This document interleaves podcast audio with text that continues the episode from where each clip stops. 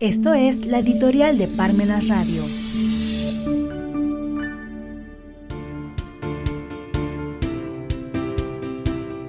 A jugar los últimos minutos sin equipo, sobre los dos años restantes de la cuarta transformación. Nuestra auténtica tarea no es ni la de volver a ninguna forma idealizada del pasado, ya que esos modelos están claramente agotados Debemos adaptarnos cuanto antes a las últimas tendencias de la globalización. Slavoj Zizek.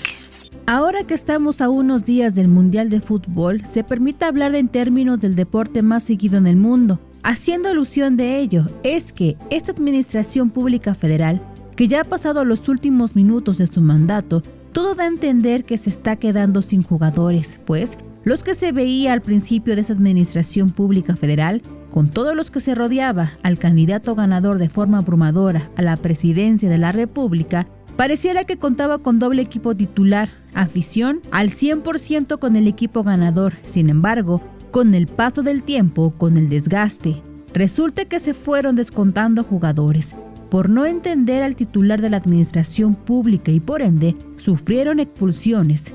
Otros jugadores prefirieron desertar por lesiones ante la impotencia en sus cargos. Así, se ha llegado a dos años de que termine la Administración Pública Federal prácticamente sin jugadores. La renuncia del titular de la Secretaría de Economía y de paso acomodando como titular de esa dependencia quien tenía una función contraria a la que ahora le corresponde, como es el caso de la recaudadora de impuestos, no es otra cosa que acomodar al portero, ahora de delantero. Por ende, el pronóstico asegurado es que para esta administración pública federal, la inversión de los mexicanos en México, el fomento de la industria mexicana, el incremento del empleo, nunca interesó o bien ya no dio tiempo en este sexenio.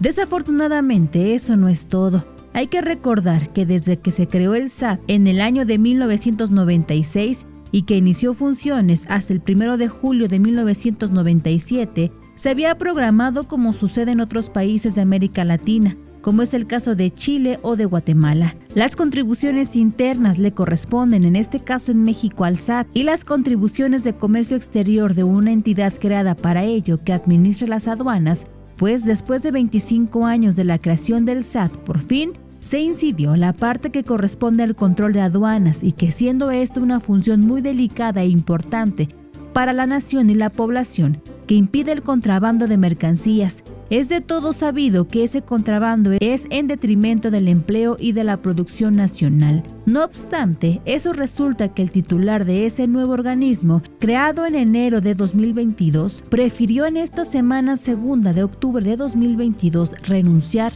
lo cual es una muestra más que se va haciendo menos los jugadores del equipo. Pero en el caso mexicano, el final de esta administración pública federal es el final de aquellos partidos de fútbol de los cuales ya solamente se está angustiando, esperando que termine el encuentro porque no se ve por dónde se pueda salir adelante.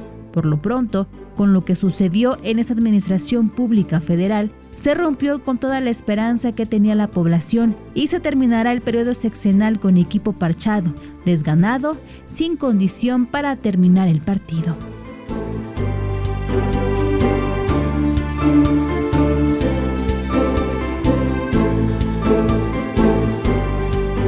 Los tiempos nos impiden leer, pero no nos impiden escuchar.